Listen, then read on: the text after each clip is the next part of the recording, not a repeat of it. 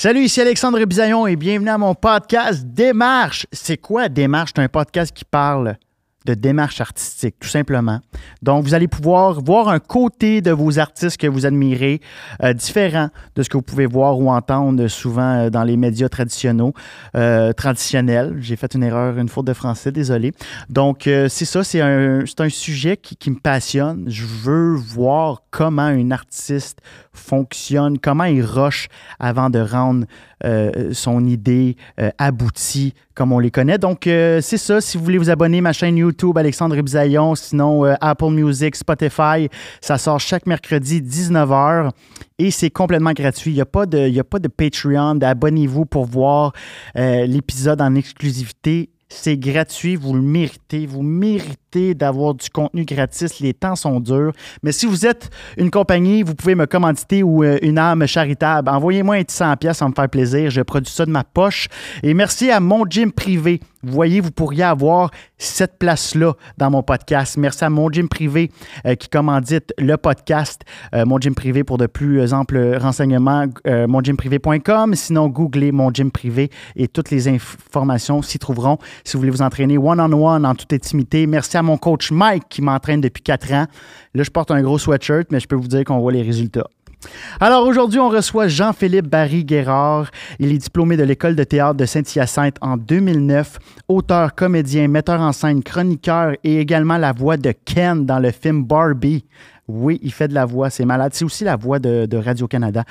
Il, euh, il a joué au théâtre, à la télévision, euh, dont euh, euh, bon, ça c'est les pièces de théâtre, euh, Warwick, euh, Tranche-Cul et la, singu- la singularité est proche, pardon, est connu pour ses romans, sport et divertissement, Royal, qui a remporté le prix littéraire des, euh, des collégiens en 2018. Mon Dieu, que j'écris mal.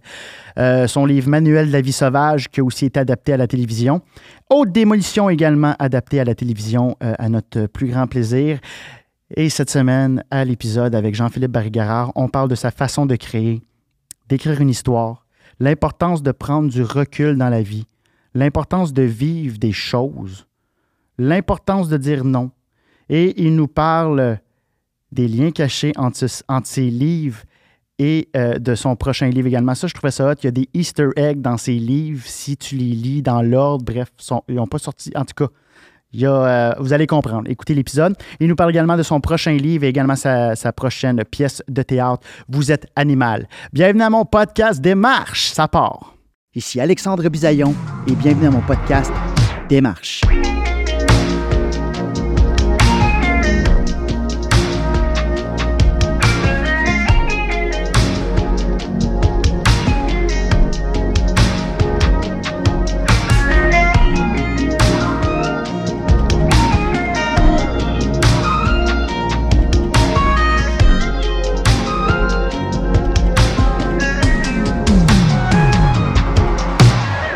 Parce que je- au pire, euh, comme tu dis, ce sera le spin-off euh, Ben oui, de parler de vélo. Mais, euh, mais, fait, que- mais tu le suis. mais T'en fais-tu beaucoup de vélo? Ouais, je fais. moi, je, je, me prom- je me promène pas mal. Je fais du vélo. J'ai comme fait du, du cyclocross pas mal, mettons, quand c'était comme plus à la mode, il y a comme 13-14 ans. Puis, euh, je, je fais. Ben, tu sais, j'ai toujours fait du bike de rock on, on and off. Puis, je suis pas vraiment un mountain biker, mais tout le monde dans ma famille en fait. Fait que des fois, je vais un peu suivre mes sœurs. Ma sœur, elle coach un groupe de filles euh, à Bromont qui font du vélo de montagne. Puis, ma mère est dans ce groupe-là. Puis euh, j'ai une de mes sœurs qui habite dans les Alpes, elle a fait euh, du, du vélo de montagne en air de chez elle. Wow, euh, ok. c'est vraiment trippant. Fait que tout le monde. Puis mon père fait beaucoup de, de vélo de route, vélo de gravel. Puis euh, fait quoi, c'est dans, quand même dans la famille, on en fait pas mal. Ouais. Ben, c'est ça, comme je t'ai dit avant qu'on commence le podcast, je me, je me suis lancé dans Faux Départ hier. Très bon. Merci. Puis là, j'étais comme, ah, d'après moi, euh, parce que je t'ai écouté dans un autre podcast de Mhm. Jay du Temple où tu disais que justement, tu sais, ça vient beaucoup de ton vécu. Ouais. J'ai fait, d'après moi, c'est un fan de vélo. oui. euh, Ben, j'ai jamais été cycliste olympique comme euh, dans, ouais, dans, ouais. dans le cas de faux départ, mais disons, c'est quand même quelque chose qui m'intéresse beaucoup. Puis je trouve que c'est un, un- un sport qui est le fun à regarder aussi. Fait que moi, j'aime quand même suivre le, le- le Tour de France et j'aime ça faire du bike aussi. Fait que, puis aussi essayer de rider en me disant que je pourrais peut-être éventuellement avoir 5% du fitness de, de quelqu'un qui fait le Tour de France, chose où je suis pas encore rendu. Très difficile. Là, c'est très Ben, difficile. des- Christy, le- le- être en forme pour le bike? Le nombre d'heures ouais, que ça ben- prend? Ben, tu vois, je suis content que tu en parles parce que je me sens, je me sens déchet, moi, cet été. Euh, On se sent tous de même des fois. Parce que, parce que euh, je, suis pas- moi, je suis ambassadeur pour euh, le- le- la Fondation Charles Bruno, fait Ah, du cool. défi Québec-Montréal. Mhm. Ça fait deux ans que je le fais. Fait que c'est un genre de 300 km en deux jours. Mais tu vois, je l'ai fait cette année, je me suis pratiqué pour ça, puis après ça, la chaîne a débarqué, sans faire de mauvais jeu de mots. J'en faisais moins parce que c'est des sorties. Mon ami est rendu trop craqué. On fait, il veut faire des sorties de 120 km le dimanche avec du 1002 de dénivelé. Faut, C'est un chiffre. faut comme y aller, là. C'est ça, faut comme que tu acceptes que. Mais c'est même, tu sais, j'ai fait beaucoup, beaucoup d'escalade aussi pendant un bon bout de temps, puis ça va même affaire. À un moment donné, il faut que tu acceptes que ça devient le focus entier de ta vie si tu veux continuer à progresser parce que tu pognes un, tu pognes un plateau. Puis, tu sais, justement, en, en escalade, un moment donné, ben, j'ai débarqué parce que j'ai fait, hey, je peux plus, mettons, c'est que je suis arrivé à un niveau où tout le monde qui faisait ça finissait par organiser sa vie sociale et personnelle et professionnelle autour du sport. Puis, moi, je, ben, moi, ultimement, j'aime ma job. Fait que je Ouais, pouvais pas, euh, j'étais pas game de moi Ouais. négliger ma job. Ouais. C'était vraiment des gens qui faisaient des choix professionnels en fonction de ça, c'est-à-dire trouver une job qui est 100% remote, puis tu t'achètes une van, puis tu vis à Squamish, puis tu es en remote, puis tu travailles de même. C'est super cool, tu sais. Mais moi, j'étais comme, ah, je pense que je serais triste. Après ça, je pourrais, genre, écrire des livres, euh, puis euh, faire. Dans juste Joshua ça. Tree. euh, Pourquoi pas? C'est juste que je fais pas juste écrire des livres, c'est mon problème. Non, c'est- ben, ça, là. J'ai été faire de la. J'ai été voir un peu ta page Wikipédia, puis t'as comme 1200 chapeaux, là, metteur en Ouais. scène, chroniqueur, euh, euh, auteur. Puis j'ai même. Je savais même pas que tu faisais du doublage. Je savais Oui. que t'étais la voix de Radio Cannes. Mais t'as fait Barbie dans. euh, ouais, fait Ken, dans pas Bar- Barbie. ouais, non, ouais. Ken dans Barbie. Ouais, ouais, c'est vraiment cool, c'était Ryan Gosling. Pas un acteur que je fais d'habitude, mais là, ça a donné, tu sais, des, des fois, les voix changent parce qu'il y a des conflits d'horaire et tout ça, puis euh, ils m'ont calé pour faire ça, j'étais super content. Mais ça fait longtemps que j'en fais, j'ai commencé à faire du doublage dès que j'ai fini l'école de théâtre, donc en 2009, parce que je savais que je voulais écrire, puis je voulais une façon rapide de, et de gagner ma vie, c'est-à-dire pouvoir travailler très peu d'heures semaine Ouais. pour avoir beaucoup de temps à mettre sur des projets créatifs parce que je le sais que si, mettons, tu as un job temps plein, euh, ça te permet pas de développer euh, ta carrière artistique. Fait que je trouve que c'était le même aussi pour beaucoup de, le doublage, là, pour beaucoup de comédiens euh, de théâtre, mettons, que tu veux faire du théâtre à l'année, mais c'est pas payant. Là, tu sais. Genre, pour gagner ta vie avec le théâtre, Ouais. c'est tough, Faut- là, tu sais. Fait que ça, ça, ça compte. Puis, tu sais, c'est souvent... euh, c'est très, peu de temps. là. Tu sais, doubler un film, mettons que tu as le rôle principal, là, dépendamment de la longueur du film puis du genre, là, ça va aller jusqu'à peut-être 15 heures de studio, mettons 20 heures, un très gros Ah, film. ouais? Ouais, c'est pas beaucoup d'heures, là, tu sais. Fait que t'en as pas à toutes les semaines. Fait que, sinon, le reste du temps, moi, ça m'arrive souvent d'aller faire un 2-3 heures, 3-4 heures en studio. Là. C'est des petits, des- vraiment des petites, euh, des petites convoques. Fait que ça te laisse du temps après ça pour écrire ton livre. C'est- Puis c'est payant. Puis c'est payant. Fait que tu sais, c'est pas, c'est pas, mettons, euh, t'es pas genre euh, millionnaire si tu fais ça, mais t'en as bien en masse pour vivre, payer tes trucs. Puis après ça, faire le projet pas payant. Puis ça, c'est un truc, moi, que je trouve vraiment important, c'est-à-dire de- de- d'avoir de, l'espace pour pouvoir dire oui à un projet, même s'il paye pas. Parce que c'est pas vrai que, tu sais, oui, c'est c'est important d'être payé pour son travail, puis moi, je trouve ça toujours super important, Ouais. mais il y a des contextes où ça m'a fait plaisir de, de participer à un projet en sachant que je n'étais pas payé. Ou même moi, pour partir des projets, ça m'est arrivé. Il y a un show de théâtre que j'ai fait qui m'a coûté 16 000 là. Tu sais, J'étais arrivé, je te dis pas que j'ai mis 16 000 Ça m'a coûté, une fois que j'ai balancé, à la fin, j'étais à moins 16 000 OK, c'est ça, wow. Mais c'est un projet. Tu, tu veux dire de, de- de prendre. De, de laisser de la place à des projets de cœur. Oui, Des vraiment. projets qui. Puis ça, quand tu fais ça, qu'est-ce que ça t'amène? Ça te nourrit, j'imagine. Ben, ça me nourrit, mais que ça me nourrit, mais aussi des fois, surtout, tu sais, moi, j'ai j'ai moins besoin de le faire maintenant, justement parce que j'ai réussi à faire ma marque. Ouais. Mais au début, je m'appelle Jean-Philippe Barguérard, j'arrive à Montréal, je viens de finir l'école de théâtre du cégep de Saint-Hyacinthe. T'avais quel âge? J'ai, j'étais arrivé à Montréal, j'avais 20 ans. OK. Fait que, euh, tu sais, j'ai fait, oui, quelques job-ins, j'ai des barman un petit peu, puis j'ai- été coursé à vélo, tout ça. Mais j'arrive à Montréal, tu sais, personne ne me connaît, faut que je fasse ma marque. Fait que comment j'ai fait ça? Ben, c'était beaucoup par mes petits shows que je produisais moi-même, que je présentais dans des contextes pas nécessairement faciles, avec un, un- dans un théâtre euh, où euh, c'est mal isolé, puis les comédiens ont fret parce qu'on joue au mois de février, puis c'est pas chauffé. Wow. Mais ça fait que les gens, après ça, ben, j'ai un premier show qui est sorti. Après ça, j'en ai un autre. Puis Ouais. éventuellement, je me fais un nom. Et après ça, ben, j'ai plus besoin de me battre. C'est comme là, maintenant, mes shows, ben, je, je- produis plus mes shows moi-même. J'ai été produit euh, l'année passée à, euh, au Théâtre de Katsu par le, le Oui. Théâtre Pape. Euh, là, j'ai des shows à du CEP. Euh, je, je faire mon deuxième cette année. Là, j'ai plus de gestion à faire. J'ai plus de demande de ça. Puis je fais juste écrire. C'est super. Puis c'est les, les gens qui viennent te chercher quand c'est des, des, des grosses prods comme ça ou c'est toi qui as proposé de, de mettre en scène? C'était Royal au Katsu? Katsu, c'était Vous êtes animal. Ça, c'est une création sur laquelle je travaillais depuis 2015. Ouais. Fait qu'en 2015, euh, tu savais que ça allait être produit? Non, c'est ça qui est malade. ah, Mais je dirais que c'est un entre-deux. Deux- euh, Vous êtes animal, c'est un projet que j'ai- parti moi-même, que j'ai écrit. Puis après ça, je l'ai soumis au Festival du Jamais Lu, qui est un festival euh, de lecture de textes qui n'ont pas encore été produits, c'est une sorte de vitrine. Et là, le directeur artistique du théâtre, euh, de- du théâtre Pape est venu me voir. euh, puis il a dit Hey, j'aimerais ça qu'on travaille ensemble, mais c'était pas encore dans la perspective d'une prod. C'était plus on va développer ce projet-là. Ouais. Je vais donner de, de l'argent un peu pour que tu puisses engager des comédiens, faire des, des tests un peu. Puis éventuellement, il l'a programmé. Puis là, une fois que c'est programmé, mais moi, je fais juste ma job d'artiste. C'est vraiment cool. Pareil avec du CEP aussi, même chose. C'est Jean-Simon Traversy qui est venu me chercher. Dans ce cas-là, c'est des adaptations de romans, pas des pièces originales. Ok. Fait qu'il vient me voir, on travaille l'adaptation sur plusieurs années, puis on arrive avec un, un produit fini. Puis euh, c'est quand même un maudit luxe, sais, de, hein. de, de se faire approcher. Maintenant, après ça, il faut quand même que, tu sais, moi, j'en initie, encore toujours des, des- des projets, mais je sens maintenant, après, disons, une dizaine d'années à être actif euh, artistiquement, maintenant, si j'envoie un courriel, puis je dis « Allô, j'ai un projet », la porte est ouverte.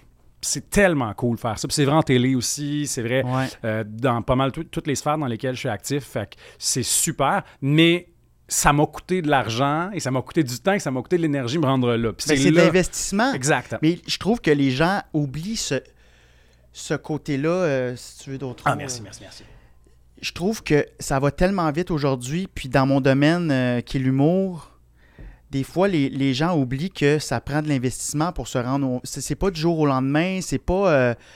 après un an, tu peux, tu peux tout de suite faire des headlines. euh, tu connais un peu le jargon. Absolument, euh, oui. du- ben, je suis spectateur Ben, aussi, oui, fait que, tu Puis, euh, fait que pour ceux qui, qui nous écoutent, qui connaissent pas l'humour, des headlines, c'est que tu arrives, t'es comme euh, la cerise sur le Sunday. là. T'es le- t'es la tête d'affiche d'un spectacle dans les bars. Fait que c'est souvent 30-45 minutes. les pas le gars qu'on sacrifie euh, avec le premier 8 minutes du show pour et, rester au et voilà, qui, qui, qui c'est ça exactement. Fait que je trouve que les gens, c'est ça, ils veulent tout de suite leur bonbon. Ouais.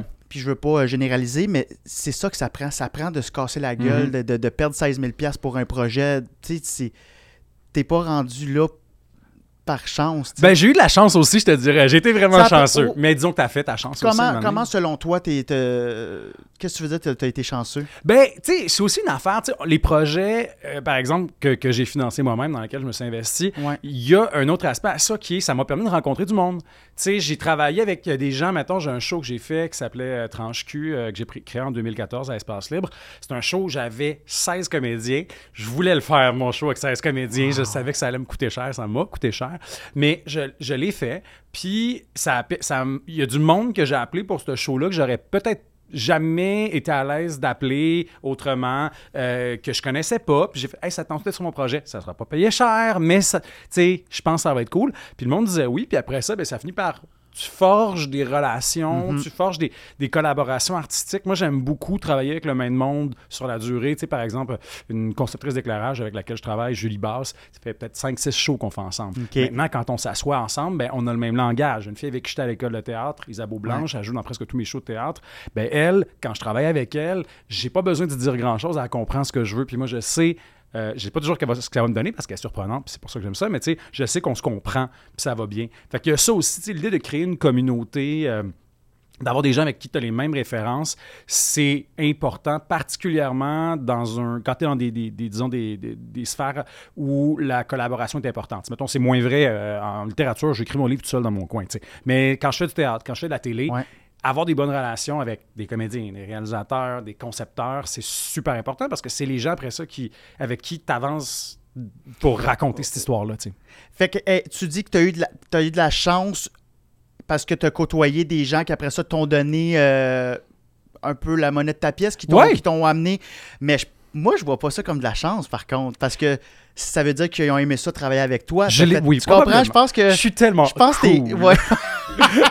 je pense que t'es humble aussi dans le sens que je, pense que une fois que tu travailles avec quelqu'un, je pense que tu étais déjà à l'époque euh, très travaillant, tu- Mhm. Et gentil. J'essayais surtout d'être gentil. Je pense que c'est plus important. Ouais, ben oui, c'est oui, parce que personne ne veut travailler avec un trou de cul. euh, Mais a- oui et non, dans le sens où il y a du monde qui sont tellement bons que même s'ils sont trop de cul, on va accepter de travailler avec eux. Puis même, moi, moi, j'avoue que ça m'est sûrement déjà arrivé. là. Vite de même, on dirait que j'ai pas l'exemple qui me vient en tête, mais il y a du monde qui sont chiants puis qui peuvent s'en tirer. Mais on préfère toujours le monde vraiment le fun et vraiment talentueux parce qu'il y en a aussi. Oui, hein. il y en a aussi, c'est ça. Mais, euh, fait mais là, quand tu dis 2000 2014 avec 16 comédiens, Ouais. T'as fronté le cash comment avec, avec justement Avec la le voix, doublage. le doublage. Ouais. Mais là, comment t'es rentré là-dedans? Parce que moi, j'ai ouï dire que c'est vraiment euh, un, un milieu huis clos. Ouais. C'est dur de rentrer dans le game. Oh, ouais, c'est tough quand même. Moi, à l'époque, euh, je sais pas s'il y a ça encore aujourd'hui, mais à l'époque, le, le conservatoire avait organisé un stage. C'était comme, c'était comme vraiment la porte d'entrée pour faire du doublage. Il y avait un stage. T'auditionnais, t'envoyais ton démo. Mais tu sais, il y avait genre. Je pense qu'ils prenaient 4 personnes, puis il y avait quelque chose comme 120 personnes qui envoyaient leur candidature. Fait que c'était quand même tough. Là. Fait que t'envoies un démo, après ça, ils te convoquent à une audition. Tu fais ton audition, puis euh, go, tu, tu, tu fais, tu fais la formation qui est peut-être une quarantaine d'heures, puis après ça, si les gens, tu une vitrine à la fin, puis si les gens t'ont aimé, ils t'appellent. Mais au début, au début t'es calé pour faire ce qu'on appelle des ambiances. Fait que là, c'est comme, c'est l'équivalent de faire de la figuration, mais en doublage. Fait que t'es calé pour peut-être 4 heures, 5 heures. C'est le fun parce que tu travailles longtemps, euh, mais t'es genre tu fais des toutes les scènes de restaurant ou de show ou de mariage qu'on voit dans un film, ce qu'on on entend derrière qui est Des pas murmures. Sans script parce que ça on n'a pas de texte. Fait que là faut comme improviser. Fait que là faut comme se rappeler là, il y a- OK, il y a la scène on- le- la mariée arrive là finalement sans faire à terre. Fait que là faut que tout le monde fasse wow! Fait que faut comme que tu retiennes tout ça puis que tu le fasses. Puis pour vrai, c'est quand même exigeant parce que faut que tu sois mauditement bon en impro. Puis c'est cringe quand ça marche pas. Fait que tu Oh pas la personne qui fait déraper la, la, la scène. Fait que j'ai commencé comme ça. Puis éventuellement après ça, tu te fais donner des acteurs que tu fais régulièrement. Fait que toi, euh, tu faisais partie des quatre. oui! Oui, avec Wow. qui qu'il y avait avec moi? Il y avait, il y avait Yannick Ndoua, Karine Gontier-Heinemann, euh, Alexandre Leroux. Fait que du monde quand même qui travaille Ben encore ouais. aujourd'hui puis qui en font. Fait que, ouais. Wow, fait que, OK, fait que t'es embarqué là-dedans, fait que t'as pu. OK, c'est cool. Fait que dès le départ, parce que là, ton, comme euh, je t'ai- dit hors cam euh, avant de commencer, d'ailleurs, j'ai même pas fait euh, l'intro du podcast. Ça, tel- Salut. ça a tellement. Jean-Philippe Barry-Guerrard. Oh, mon Dieu, mon stationnement. Wow! Je le mets mode avion. La vie veut vraiment pas que tu, euh, que tu me présentes, je pense. Non, je comprends pas. Je le mets mode avion, puis l'application fait quand même des sons. C'est. Ils veulent vraiment pas que tu aies un ticket. Ouais. Ouais. Ben, merci. Euh, bref, Jean-Philippe Barry-Guerrard, bienvenue au podcast Démarche où euh, je rencontre des artistes euh, pour connaître leur démarche, des artistes que j'admire. Puis d'emblée, ben, je, je veux te dire merci. C'est toi qui m'as redonné le goût de lire. Hey, ça, c'est vraiment le plus beau commentaire que je peux avoir. C'est un pas pire compliment. Je suis hein? vraiment content. Je suis vraiment content. Ouais. J'étais un grand lecteur quand j'étais petit. Mhm. Puis après ça, j'étais plus capable de lire. Puis je me rends compte que c'est juste que je, je lisais des livres que j'aimais pas. Faut pas se forcer, là. Ben, c'est exactement là, j'étais comme, je suis pas capable de finir un livre. Pourquoi? Puis je lisais des affaires de croissance personnelle. Puis je suis comme, pourquoi? Puis là, je suis tombé sur euh, Haute Démolition Mhm. Il y a deux ans, je pense. Ben, euh, ça doit. Est en 2023 il est sorti en 2021. Fait que si tu me dis que Voilà. si tu l'as lu, tu l'as lu il y a plus de deux ans, j'ai des questions. Euh, puis c'est, c'est là, écoute, c'est un page turner cette affaire-là. Là, c'est. Je l'ai lu euh, en deux jours, je pense. Wow, j'ai merci. capoté, puis là, après ça. Et c'est mon plus long, hein, pourtant. Ben, puis, hey, je pense que j'ai jamais lu un livre aussi gros. Puis c'est, c'est pas écrit en, en 24, là? Non, non, non, c'est un. Oui, oui, c'était une bonne, une bonne brique quand même. Là. Puis pourtant, j'étais pas parti. Je Dans ma tête, il allait être un- relativement court. Non? J'étais embarqué là-dedans, puis j'avais des choses à dire. Ça a l'air. Fait que- OK, ben, ben, regarde, re- rentrons, rentrons dans, dans le vif du sujet. Ouais. Euh, toi, t'es parti là-dessus, puis tu- t'as-tu une idée en partant de la durée d'un livre? Comme, c'est quoi les étapes quand tu te mets à écrire? C'est une bonne question. Je sais-tu. Je. J'ai. La durée, non. Je pense que j'ai un, plancher, mettons, parce que je veux pas. euh, ça me tente pas nécessairement d'écrire un, un conte, là, tu sais. Mais euh, non, je sais pas combien de temps ça va durer nécessairement. C'est bien. Je suis pas très cérébral dans ma façon de planifier le livre. là. Je veux dire, je le feel assez. euh, tu sais, c'est comme des obsessions un peu. Je sais pas de quoi je vais parler non plus. Tu sais, c'est- je m'assois pas en me disant bon, alors, mon, voici le sujet de mon prochain livre. C'est plus, au début, des, des fois, c'est des impressions. C'est un personnage, c'est un thème, c'est un conflit. Là, tu sais, mettons, je savais que dans Haute Démolition, au départ, je voulais raconter une histoire de, de couple où la. Je voulais parler d'art puis puis de couple. En fait, je voulais parler de mêler ça. OK. Puis ça, que t'as eu ce flash-là combien de temps avant que 2021, mettons? Euh, D'après moi, ça devait être en 2019, c'était avant la pandémie. Puis je me rappelle que une affaire qui a cristallisé cette idée-là, c'était déjà clair dans ma tête. Mais quand j'ai vu le film Marriage Story de, de Noah Baumbach avec euh, Adam Driver puis euh, Scarlett Johansson, euh, c'est l'histoire d'un couple où le gars est metteur en scène, la fille est actrice, puis ils sont en train de se séparer, puis les deux comme finissent par envenimer le- le- le- le- la séparation. Puis une des affaires qui est au centre de ça, c'est lui est devenu un grand metteur en scène pendant leur relation. Elle est, comme, est devenue très connue aussi. Ok. Puis c'est qui est responsable de l'autre? Est-ce que c'est grâce à toi, que, grâce à moi que, que tu es devenu un grand metteur en scène? Est-ce que c'est grâce à moi que tu es devenu une grande actrice? Tout ça. Puis il y a- y, y cette affaire-là qui est dure à départager. Ouais. Fait que bref, j'avais déjà un peu cette idée-là. Puis là, après ça, je, je- je- je vois Marriage Story et à travers tout ça, ça me trottait dans la tête. J'avais travaillé en humour légèrement. euh, en 2018, j'avais fait des mises en scène de gala euh, à Juste Oui, pour c'est rire. vrai, j'ai vu ça. Le- Ouais. euh, le- quel gars-là? C'était les galas des Denis Drolet, de Ouais. Laurent Paquin puis de Pierre Luc Funk. Fait que c'était vraiment l'année là, juste après que Gilbert Rozon soit parti. Fait que c'était un peu le chaos. Fait que ils ont comme voulu brasser la cage, changer les- la, la formule des galas. Fait que je suis comme arrivé là. J'avais aucune expérience en humour, mais j'avais j'avais fait de la mise en scène en théâtre. Fait que Ouais. je sortais pas de nulle part. Tu sais, ça reste quand même un- un- une adaptation. La principale adaptation étant, ah finalement j'ai vraiment moins d'affaires à faire parce que c'est une très grosse équipe. puis en plus, tu sais, anyway, ultimement, c'est comme va sur scène, fais ton affaire, puis moi je vais m'arranger pour que les cues rentrent. C'est ça. Fait que c'est plus un. un- c'est vraiment pas la, la même game, mais c'était vraiment le fun. Puis moi, ça m'avait beaucoup. Euh, ça m'avait permis de développer un grand respect pour la, job d'humoriste parce que, tu sais, c'était pas. euh, je venais du théâtre. On avait. C'était quand même de bon ton d'avoir un certain snobisme par rapport à l'humour. Puis, tu sais, en travaillant avec, avec eux, tu sais, c'était vraiment cool. Tu sais, Pierre-Luc, qui est pas un humoriste, mais quand même qui était. Sais, qui baignait là-dedans, le voir travailler, c'était super intéressant. Je travaillais avec des scripteurs vraiment cool aussi. euh, Jean-Philippe Durand, en- entre autres. Laurent Paquin était super. C'était tellement intéressant de voir un, stand-up évoluer, de voir le premier draft, puis moi d'être assis à la lecture, d'être comme shit, c'est pas bon cette affaire-là. Puis finalement, t'es là le soir du gala, t'es comme aïe, le monde dans la salle sont contents. Tu sais, Laurent Paquin, il faut dire, c'est quelqu'un qui sait comment ça marche cette affaire-là. Ah, ouais, ouais, Puis ouais. les Denis Drolet aussi, qui sont des gars tellement intelligents et tellement nono, tu sais, je les ai trouvés super. Fait que tout ça pour dire que j'avais baigné là-dedans, mais je m'étais jamais dit que j'allais écrire un livre sur l'humour. Sauf que là, là j'ai justement cette idée-là de relation de couple, art, humour qui me gossait un peu parce que là, j'en avais, comme j'avais baigné là-dedans, puis je venais Mhm. d'écrire un article aussi pour nouveau projet là-dessus. Puis on dirait que là, tout a fait comme. Ça Fait s'est comme le mêlé. timing de OK. Ouais. Puis je sais, ça par contre, je peux pas t'expliquer comment, mais il y a un moment donné où j'ai comme beaucoup. de- C'est que j'ai tout le temps des trucs qui me trottent dans la tête, des, des- des préoccupations, des choses auxquelles je pense. Puis souvent, ça finit par se mélanger ensemble. Et là, tout d'un coup, euh, malheureusement, j'ai rien de plus. comme aucune explication plus, de plus que ça. C'est qu'un moment donné, mon histoire est très claire. Puis je suis comme, mon prochain livre, ça va être ça. Puis ça va être ça. Puis ça va être ça. Puis c'est là que le travail commence pour moi. C'est là que tout d'un coup, j'ai une pogne sur mon projet parce que là, je sais ce que je veux faire. Fait que je peux procrastiner de manière active pour y arriver, c'est-à-dire faire ma recherche. Là, c'est cool.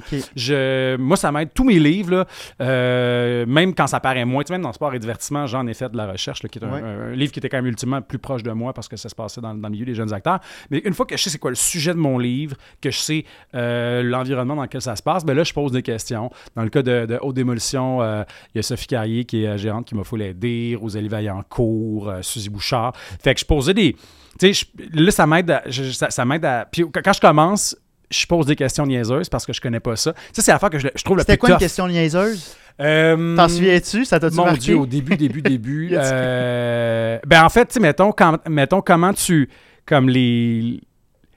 En fait, c'était des affaires aussi niaiseuses que comme quand tu te bookes dans une soirée d'humour, comment ça marche, t'es Ok. payé comment, qui t'appelle, comment tu fais pour te, te- te- te présenter? Tu sais, des affaires aussi C'est pas, niaiseuses mais que c'est pas niaiseux. Non, mais c'est très superficiel. Puis des fois, j'ai même pas le vocabulaire Ah, pour ok. poser la bonne question. Ah, Fait que ok, je je suis comme, comprends, Ah! ouais. Je suis comme, parle-moi de ton quotidien. puis souvent, ce que je fais, c'est que je vais faire un premier meeting. Puis plus tard, une fois que je comprends mieux la game, je reparle à la même personne. Je suis comme, là, je peux te poser la vraie bonne question précise. tu sais. Ok. Puis ça va être, mettons, tu sais, comment, euh, aussi, mettons, comment tu deals avec, euh, ben là, c'est plus, des grosses questions, mais dans, dans Haute Démolition, mettons, comment tu as dealé à- avec le fait de te mettre tout d'un coup à faire bien de l'argent quand ça s'est mis à marcher, parce qu'on sait que ça, tu passes de, de rien à tout, tu sais. Fait que des trucs de même. Fait que, ouais, souvent, je vais comme garder mes mêmes contacts à qui je reparle plusieurs fois pendant le processus. Puis euh, les gens sont euh, étonnamment très généreux parce que souvent, moi, j'approche le monde en leur disant, écoute, je vais raconter une histoire qui se passe dans ton univers. Peux-tu m'aider à ce que ce soit crédible? J'aimerais ça bien le faire. Puis quand tu le présentes comme ça, honnêtement, il n'y a personne qui m'a dit non, je suis pas à l'aise. Parce que je suis pas en train de prétendre, tu sais, je suis pas un journaliste, je suis pas en train de faire de la biographie. Je suis plus en mode, je veux bien représenter ça. Tu sais, Royal, même affaire, il y a une fille qui a été, même, elle géniale, Emmanuelle Bro, elle, elle a lu le roman au complet une fois que j'avais mon premier jet, puis elle m'a donné des notes, puis t'es comme, petites affaires précis, là, genre, ce cours-là, il est à 9h, pas 8h30. Euh, Ah oui, c'est Ça mais manque, c'est- ouais. ça là, c'est moi j'ai des tocs et c'est des détails. Je pense je, je pense que tu viens de mettre le doigt dessus parce que je me suis- je, me- je me pose la question pourquoi j'aime autant tes livres? Puis c'est flou, Ben, il y, a- il y a de quoi de raw, il y a de quoi de je, je me vois là-dedans, Mhm. c'est très euh, culturellement parlant aussi, on est dans, dans, dans l'air du temps, même dans Faux Départ, le, le- le- le vocabulaire, c'est ça que les. Yo! Euh, ça me parle, mais je pense c'est ça, c'est dans les détails. Les détails Mhm. sont legit. Moi, ça peut me faire décrocher. Il y a un livre Oui. que j'avais adoré euh, de Jean-Simon Desrochers qui s'appelait la, La canicule des pauvres, puis j'aimais vraiment ça, puis ça reste un très bon livre, mais il y a un personnage de comédienne dedans, puis il y avait des micro-détails qui n'étaient pas compliqués à vérifier, mais tellement pas importants que c'est sûr que le le- l'auteur s'est même pas dit je vais fact-checker ça parce que c'est pas quelque chose qui est important dramatiquement. Ouais. Mais moi, je lisais ça, puis j'étais comme, ah, c'est con, c'est un petit détail, puis ça n'a aucune incidence sur mais ça, me- ça fait décrocher. tu sais. Souvent, j'ai travaillé, je travaille un peu dans les médias, j'ai travaillé avec des journalistes, puis des fois, j'ai écrit aussi pour des magazines, puis tu te fais passer dans un processus d'édition avec un, un rédacteur en chef, puis ils sont gosseux sur des détails, mais sur des. Est-ce qu'il y avait, est-ce qu'il y avait, mettons, euh, que- que- combien y avait-il de gars et combien de, y avait-il de, de filles dans ce groupe-là? Euh, juste être certain. Parfait. Est-ce qu'on est certain que c'est bien cette date-là? OK. Est-ce qu'on peut retrouver un, jour- un article de journal de l'époque pour bien vérifier? C'est super gossant. Mais ultimement, ça fait qu'on se met jamais le pied dans la bouche. On est certain de ce qu'on fait. Il n'y a pas d'erreur. Fait que moi, j'essaie d'amener un peu cette rigueur-là dans mes livres, non pas sur les faits parce que je suis pas en train de parler de la réalité mais sur disons l'environnement que je dépeins que je dépeins la la, la toute la- la dynamique. Moi je préfère quand c'est proche mais ça dépend du livre qu'on est en train d'écrire moi je fais de la je fais des romans qui sont réalistes Tu sais, quand tu veux faire de quoi? Ouais. tu fly si t'écris Ouais. un polar euh, tu sais tous les polars euh, se passent en Islande ils sont tout le temps en train de régler des crimes alors qu'il y a un meurtre aux 15 ans là-bas fait que non effectivement c'est pas crédible là. mais je dans un certain style ça, pour moi ça, ça, me- ça me parle Mais- ça, me ça me permet de je sais pas ça, ça me drive T'as-tu étudié en droit? pas en tout Ben, c'est pour ça. Tu vois, quand j'ai lu le livre, j'ai fait. Ça se peut pas qu'il ait pas étudié en droit. C'est un étudiant en droit, puis j'ai été voir la pièce aussi des euh, finissants du conservatoire. Là, je veux pas dire n'importe Oui. quoi. Puis je pense que je t'avais écrit des. oui J'ai trou- ah, j'ai fait. C'est tellement bon. Parce que c'est toi qui l'avais posté en story. Oui. Allez voir ça, ou genre, euh, t'as dit comme, euh, ah, je suis vraiment fier. Mhm. euh, C'était vraiment bon. Ben merci, c'était comme en fait la première étape justement de, de, de, de ce qu'on va présenter à, à Ducep. Dans le fond, j'avais comme vu ça comme un laboratoire. Ah, ok, c'est ça qui va être à Ducep. comme- Ouais, exact. Ben, pas, que ce sera pas dans cette forme-là, ça va être très différent, mais disons que c'était la première, euh, ouais, la première version. La Ouais. première, euh, une genre de. Dans le jargon du, de l'humour, on dit une V1, là, des Ben, fois. là. euh, je dis ça moi aussi, Un fait qu'on est rodage. là-dedans. Ah, Ouais, ah, ouais. ah oui, vous On pourrait, on pourrait appeler ça un rodage. On dit pas ça Un rodage, rodage. en théâtre, mais genre, moi, Dieu sait que j'aimerais ça qu'on ait du rodage en théâtre. On n'a Ouais. pas assez de public pour Ben, ça. en tout cas, C'est- ouais. J'envie les humoristes pour ça. Mais On peut là, pas roder euh, une pièce partout au Québec avant de l'amener à Montréal. mais là, il va y avoir une chaise de plus. euh, je, je- je me- suis mis, je me suis remis à aller voir du théâtre. Ah, c'est cool que, ça. Il y a beaucoup de choses intéressantes qui se font au théâtre aussi. Je pense que le problème, c'est que, comme bien des, médiums, des fois, tu te fais imposer des affaires vraiment plates euh, au secondaire, puis là, tu penses que c'est ça le théâtre, puis tu ça pour le restant de tes jours. Ouais. C'est sûr que si tu lis juste Maria Chapdelaine, t'auras pas le goût de lire des livres. Il y a un gros Oui. problème de ça. Moi, je pense qu'il y a beaucoup, beaucoup de ces formes d'art-là qui peuvent rejoindre vraiment du monde. Mhm. C'est juste que faut que tu aies la bonne séquence de livres qui arrive au bon moment pour que ça t'allume puis que ça te fasse triper. tu sais. Ouais. Ben, c'est exactement ça qui est arrivé Ben, en je suis bien content d'en parler. après ça, après ça, je, ah, je voyais Royal souvent passer ses réseaux. Je dis, OK. Puis j'allais aller aussi vite que lui. Ah, après wow. ça, le manuel de la vie sauvage.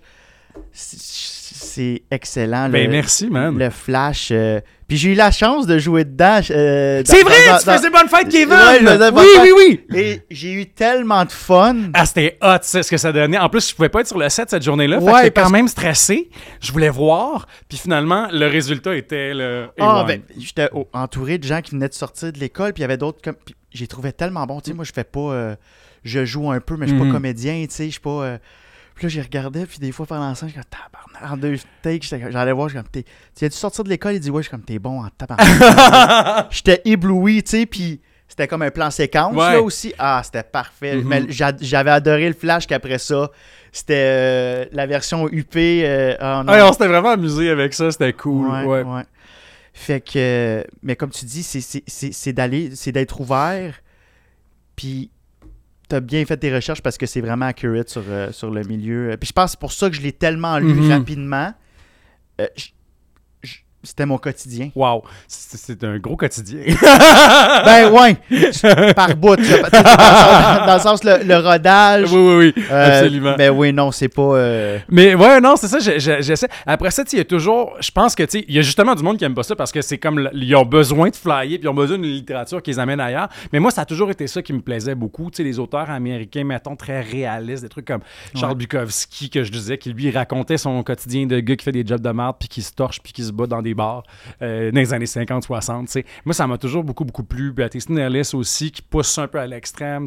Mais euh, j'ai- j'aime ça, tu sais. Puis aussi, il faut dire dans mes livres, moi, mon premier rapport avec les mots, ça a été le, le théâtre. J'ai commencé à jouer au théâtre très jeune, puis à, écrire du théâtre avant d'écrire des romans. Ce qui fait que moi, quand j'écris, le premier souci, c'est j'aimerais que ça sonne vrai, que ça sonne real. tu sais. Puis souvent, mes narrations sont moins littéraires, plus parler. Comme si c'était un chum qui te racontait une histoire. tu sais. Mais arrivé ça. C'est ça aussi que j'aime puis que je le savais pas. Mhm.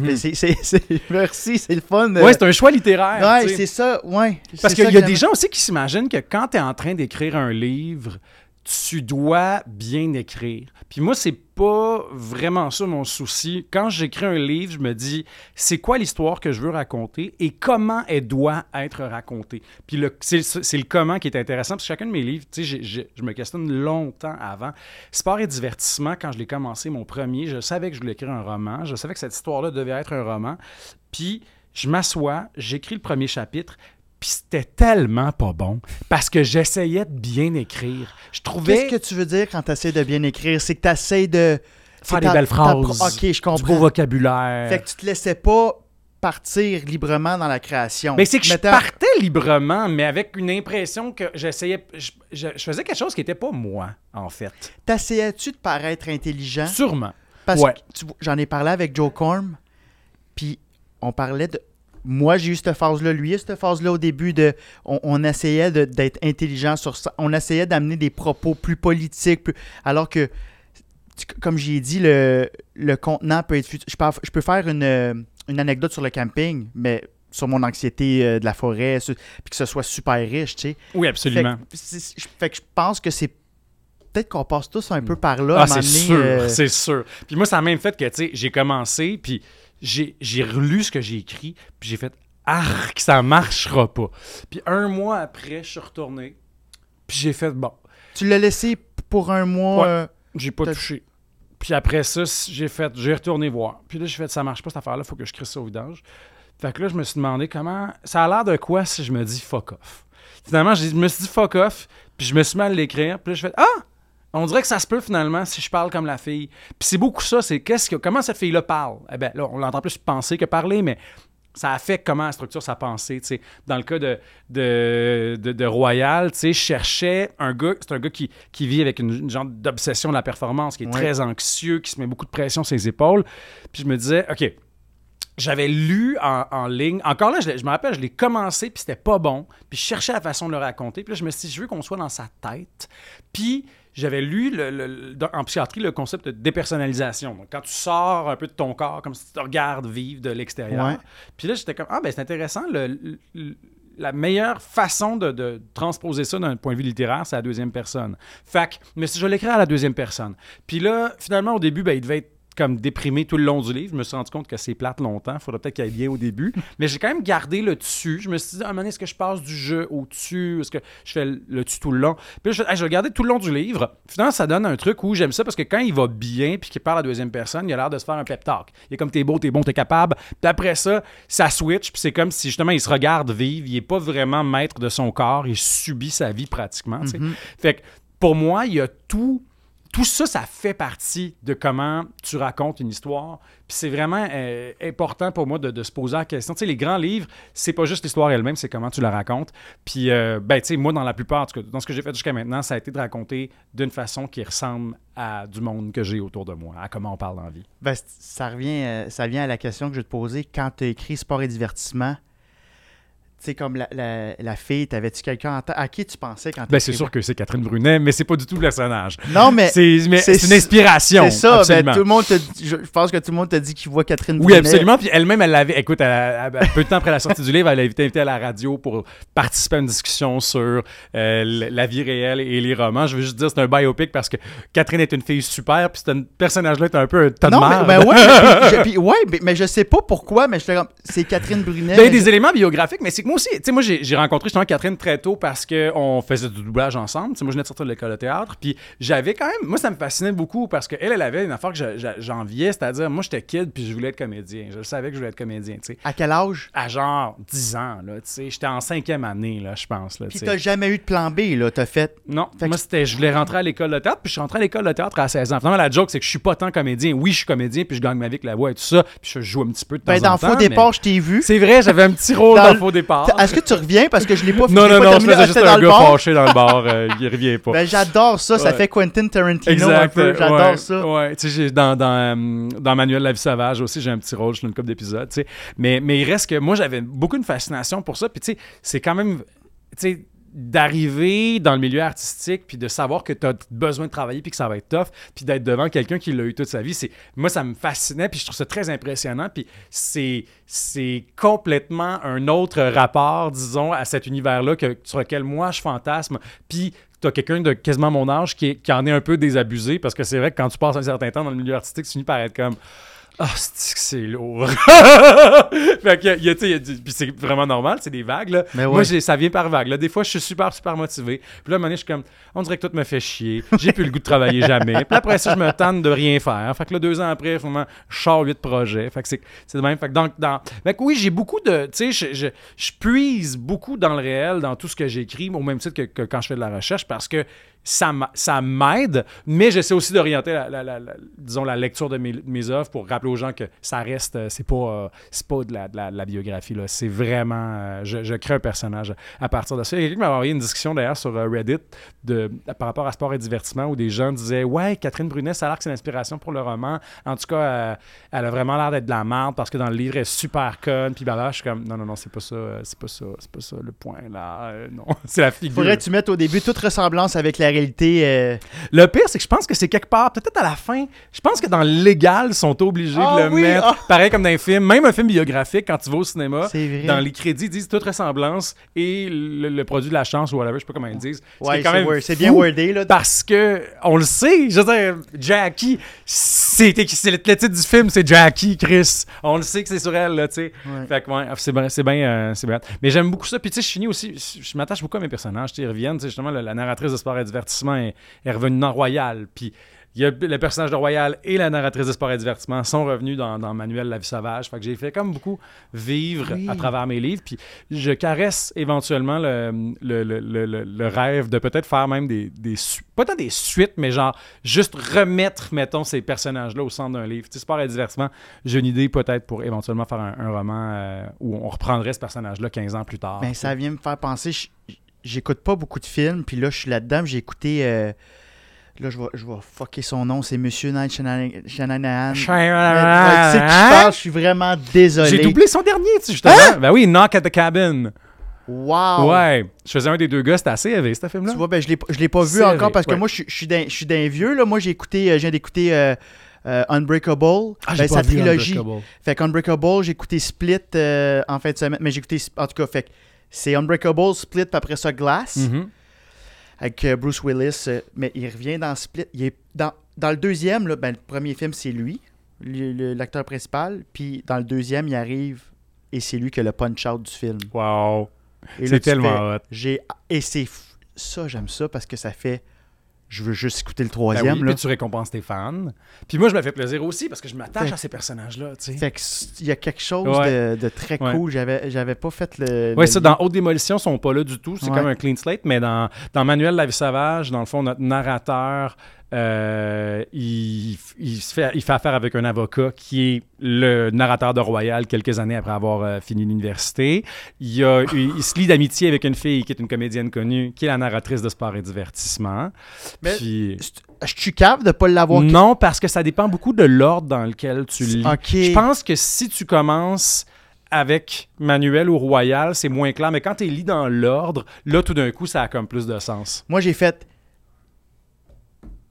Ah non, c'est ça. Je pense pas que c'est un bon ordre pour avoir les, les, les antennes allumées J'ai commencé par ton plus récent, Ouais, j'ai fini ça. par le, ton, ton plus ancien. Fait C'est pas, non, Hey, en plus, ils ont- non, non, non, puis leur nom est pas clair parce qu'en fait, dans, dans Sport et Divertissement, elle a pas de nom. Dans Royal, on l'appelle Cette comédienne. Puis dans Manuel La vie sauvage, elle s'appelle Camille Brunel. Fait que, c'est comme si éventuellement je finis par y donner un nom. Pas dans Royal, il n'y a, pas de- lien. Wow. il y a pas de nom non plus de narrateur, mais finalement, on l'appelle Arnaud dans euh, Manuel La vie sauvage. D'ailleurs, il y a tout un, tout Ah, un jeu c'est- sur son nom parce que, mon Dieu, qu'il a un beau nom, Arnaud, alors que notre narrateur s'appelle Kevin puis qui vient de Thetford Mines. J'adore. Ça... Ben, tu vois, vu que je l'ai comme pas lu dans l'ordre, ça rajoute une, cou- euh, une couche dans l'Easter egg. Ben, tu vois. Puis moi, c'est pas essentiel. Encore là, c'est un cadeau que je fais, mais c'est pas essentiel à la compréhension de mes livres aussi. Non, Ça, non. c'est pas que si je disais, si éventuellement je revenais à. Parce que j'ai vraiment mon, mon idée que j'aime beaucoup pour sport et divertissement. Si j'y reviens, je veux faire un livre qui vit tout seul. C'est pareil comme Brad Easton Ellis a fait ça. Il a fait euh, euh, un de ses gros hits, c'est son premier roman, c'est euh, Less Than Zero. Puis 25 ans après, il a fait la suite qui s'appelle Imperial Bedrooms, où on revoit ces personnages-là, qui n'est pas un, grand livre, mais c'est quand même intéressant de, de par ce à quoi ça répond. Puis ce qui est vraiment drôle aussi, c'est que l'adaptation cinématographique de Less Than Zero, c'était vraiment mauvais, puis ça a été comme super décrié même par l'auteur. Puis dans le dans le dans Imperial Bedrooms, il commente là-dessus, il est comme fait que, ouais, ils ont pris notre histoire, ils en ont fait un film, c'était de l'hostie de. C'est Dans le deuxième drôle. livre, oui, il commente. Oh, wow. Fait que c'est intéressant aussi comment la, la- la- justement la réalité et la fiction se mêlent. Puis ce livre-là peut vivre par. T'as pas besoin d'avoir lu le premier? Non, absolument pas. Ça, c'est ça qui. c'est- J'aime bien ça. Ben, tu vois, c'est comme la trilogie euh, dont je te parlais, Ouais. Glass. Tu tu peux avoir Ouais. juste écouté le deuxième. euh, tu comprendras pas. Parce pour ça, je suis comme. Parce que j'avais pas vu le premier. Ah ah. Fait que là, je suis comme, pourquoi. Puis j'écoutais ça avec des amis qui avaient écouté. Puis je suis comme, pourquoi Bruce Willis, il est là. Puis on fait écoute Unbreakable? Ah, ben Puis là, on fait comme c'est trop c'est compliqué. génial. Fait que ça, c'est ben là, faut vraiment. que je m'y mette. Mon Dieu, j'ai pas vu ça. Ben, puis- puis c'est vraiment bon. Puis dans, dans le même genre, il y en a un Ah, autre. mais écoute Unbreakable, tu Ben, vas. je, je vais commencer de, tu je vais vas vrai- dans ouais, l'ordre, commence par le premier, là, fais pas mon erreur. moi, je- suis un peu TDA, hein, fait que euh, des fois, euh, attends, je vais te. Merci, merci, merci. Mais dans le même genre, il y a, euh, une trilogie géniale, euh, Before Sunrise, Before Sunset, puis Before Midnight. C'est tellement cool ce qu'il a fait. Puis moi, c'est, j'ai découvert ça parce qu'il y a une de mes amies qui avait écouté Before Midnight m'a dit Ah, j'ai vu ça, c'est vraiment bon. C'est sur un couple euh, qui ont deux enfants, puis ils essaient comme de se re- de reconnecter, puis tout ça, ils sont en vacances en Grèce, hein, c'est bien beau. Puis je fais OK. Non, je lis un peu là-dessus, puis je me rends compte qu'en fait, c'est le troisième film d'une trilogie. Puis ce qu'il a fait, le réalisateur Richard Linklater, c'est qu'il a fait un premier film qui se passe juste en une nuit. s'appelle Before Sunrise, c'est un Américain qui prend le train, qui est en voyage en Europe, puis qui rencontre une Française. Puis ils sont à- en Autriche, ils sont à Vienne, puis ils passent une nuit ensemble. Puis ils ont un coup de foudre, mais les deux, ils vont repartir chacun de leur côté, puis ça reste comme ça. Puis on les, on les retrouve, je crois que c'est 7 ans ou 10 ans plus tard, 9 ans plus tard. Euh, lui s'est rendu un auteur établi. Euh, il a écrit un livre euh, sur une folle histoire qu'il a vécue une fois avec une fille une nuit à Vienne.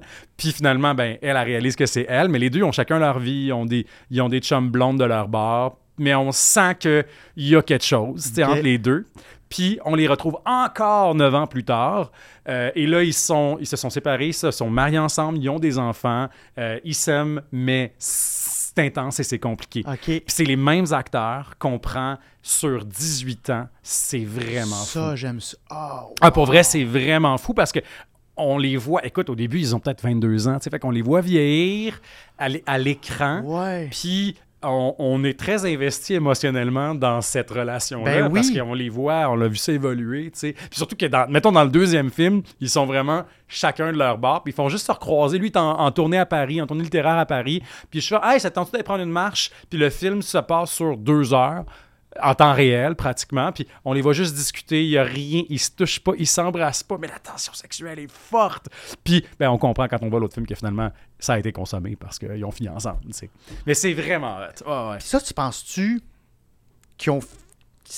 Est-ce que la trilogie existait déjà dès le premier film ou penses-tu qu'ils ont signé un contrat de Hey, dans 22 ans, vous allez devoir être disponible? Non, ils n'ont pas fait ça. Puis c'est ça qui rend ça aussi magique. Ça veut dire que genre, le réalisateur les a rappelés quelques années plus tard. Puis il a fait Hey, j'aurais le goût de faire une suite à cette affaire-là. Ça vous tenterait-tu? Seriez-vous game Puis ça prend. Je trouve ça magnifique comme que les astres puissent s'aligner pour que tu puisses recollaborer avec les mêmes personnes, euh, que tu aies encore quelque chose à dire, que l'œuvre soit encore intéressante. Moi, je trouve ça vraiment formidable. Puis, euh, je dirais pas que j'aspire à ça parce que j'ai pas de projet comme ça dans ma tête, mais de pouvoir faire vivre une, une œuvre dans le temps. Tu sais, je allé voir euh, la semaine dernière, je allé voir La traversée du siècle qui est un spectacle qui a un collage de plein de pièces puis de romans de Michel Tremblay. J'ai l'impression. Ah oui, oui, oui. Mais j'ai l'impression que tu vois huit pièces dans je une. beaucoup de choses. tu parles puis c'est riche là. Tu ouais, ouais. Ben je sors beaucoup, j'aime ça. ça. m'inspire aussi de, voir ce que les autres font. J'aime ça aller au théâtre. Fait que ça, ça, m'allume. Mais ce qui est fou dans, cette affaire-là, c'est que tu réalises que Tremblay, qui a 81 ans, il a passé sa vie entière à créer des personnages qui habitent le même univers. C'est fou. Tout est relié.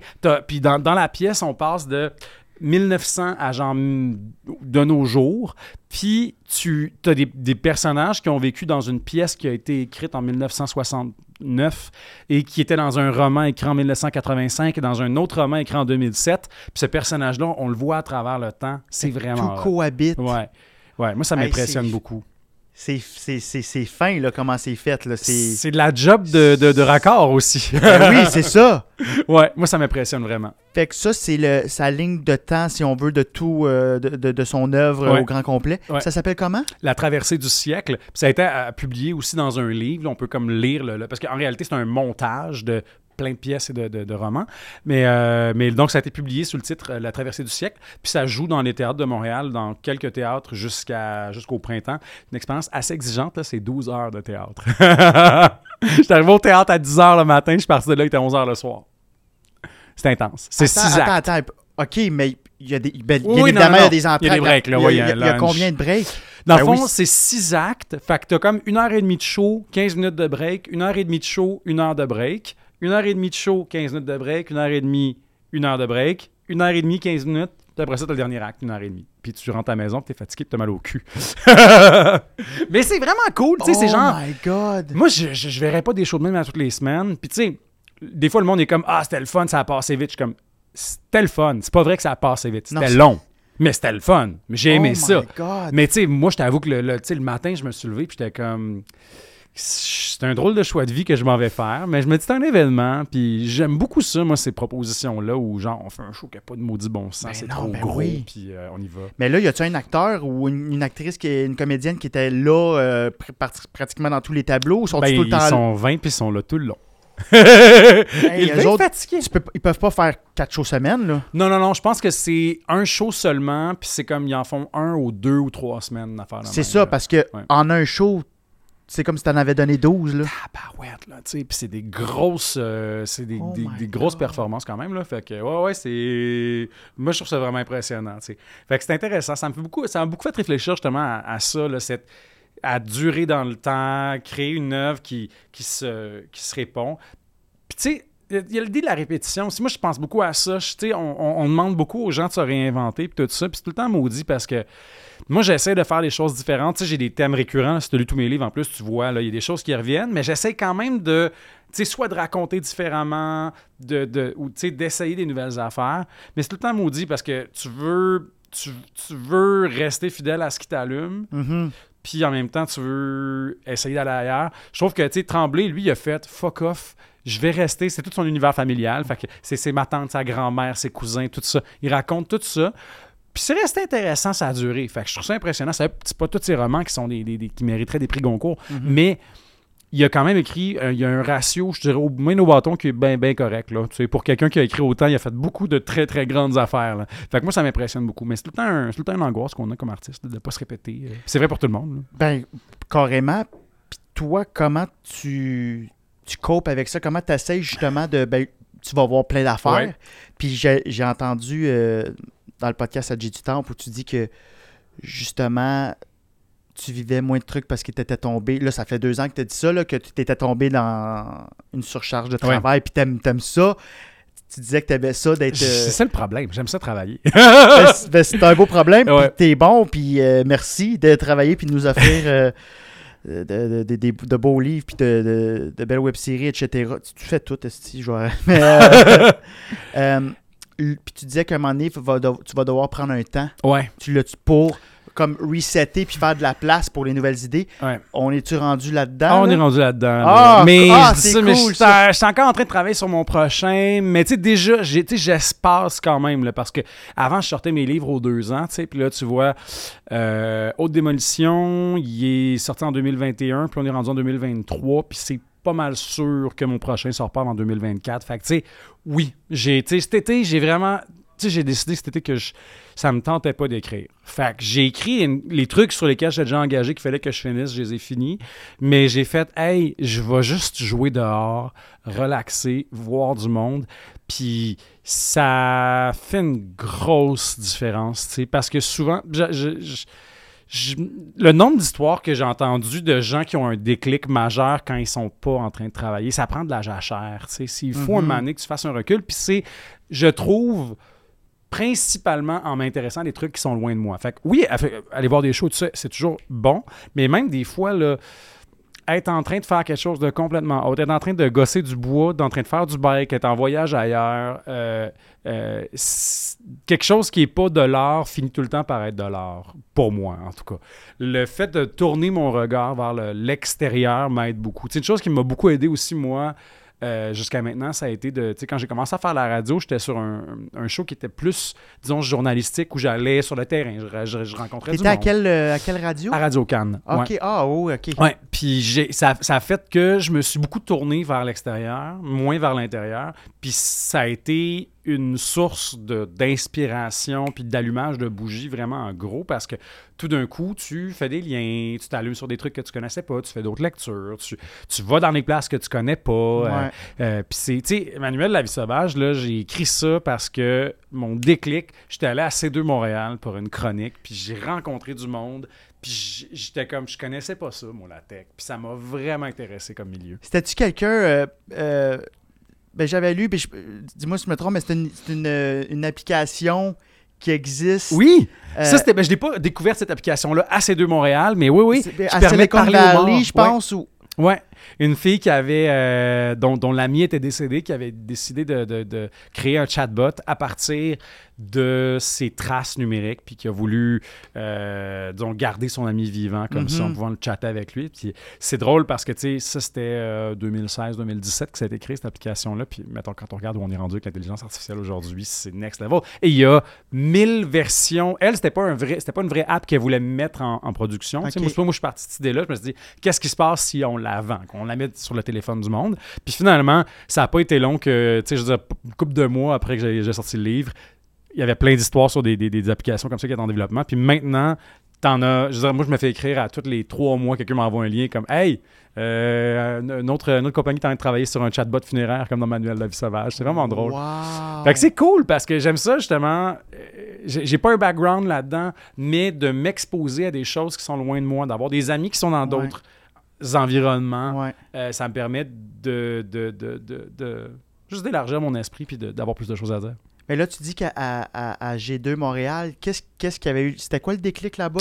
Ben, c'est un, un genre de grosse conférence tu sais, où il y a beaucoup de réseautage, tout ça. Ouais. C'était plus, je dirais, de voir de quoi ça a l'air, ce milieu-là. Il n'y a pas eu un événement, mais disons que c'est intéressant parce que tu as, du monde, tu sais, comme tu as des investisseurs, du monde qui ont beaucoup d'argent, des politiciens, des gens qui ont des idées mais pas de moyens. Fait que c'est intéressant de voir comme le, le glitz, ouais. Ah, ok.